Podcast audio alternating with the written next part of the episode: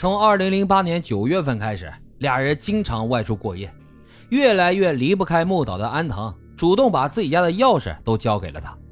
后来，木岛还把安藤家里面所有的画几乎全部偷出来变卖了，用以维持和铃木的开销。二零零九年五月十五号下午四点钟左右，安藤家发生了严重的火灾，整栋楼几乎全部被烧毁了。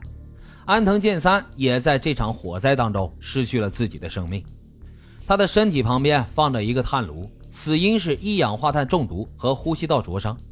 与思田农夫当时的情形如出一辙。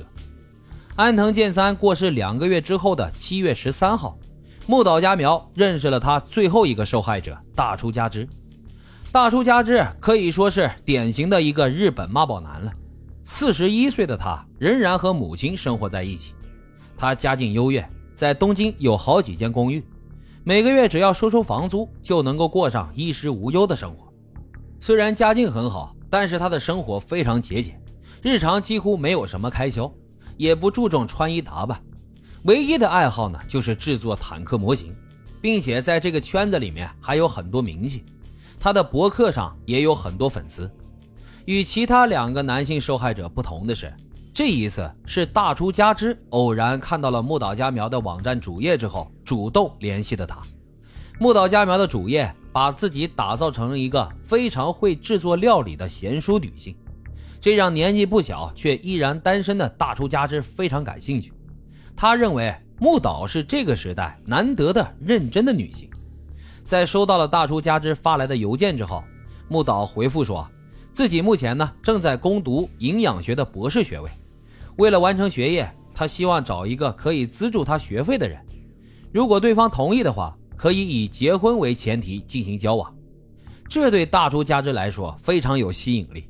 他立马就表示，如果是以结婚为前提的话，在金钱方面他会想尽办法资助木岛的。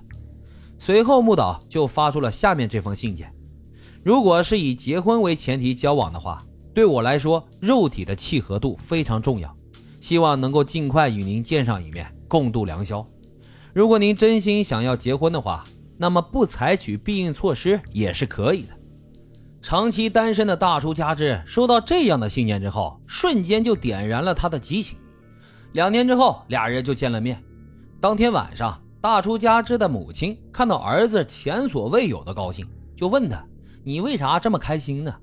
大出家之就将他与木岛的约会所有的细节从头到尾给母亲讲了一遍。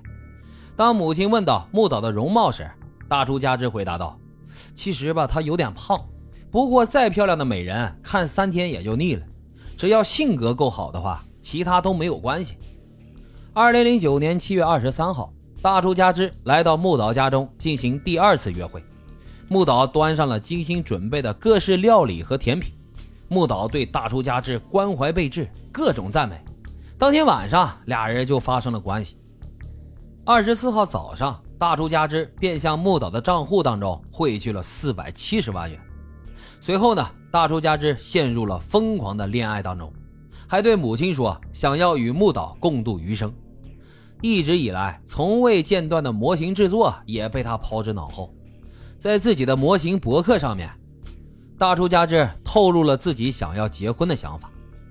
其实四十一岁的我最近正在准备结婚，今天要去见未婚妻和她的家人。之后呢，会进行三天两夜的婚前旅行。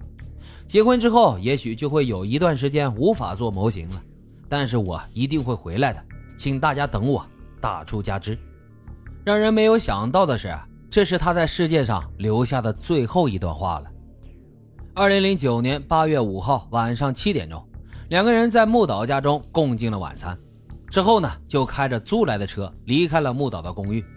他们来到了富士见识之后，将车停在了一处小区内的包月停车场。大约二十个小时之后，停车场的管理人员发现了大出家之冰凉的身体。他走的时候面容安详，车内没有任何搏斗的痕迹。在副驾驶的座位上面放着一个炭炉，里面有七块燃烧过的木炭。经过检测，警方发现了在他体内有三种不同的安眠药成分。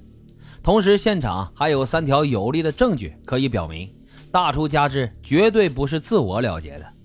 第一，这大叔加之的手上并没有触碰过任何木炭的痕迹；第二，车子是从外面用电子钥匙锁上的，车内呢没有看见钥匙；第三，用于点燃木炭的火柴盒不翼而飞了。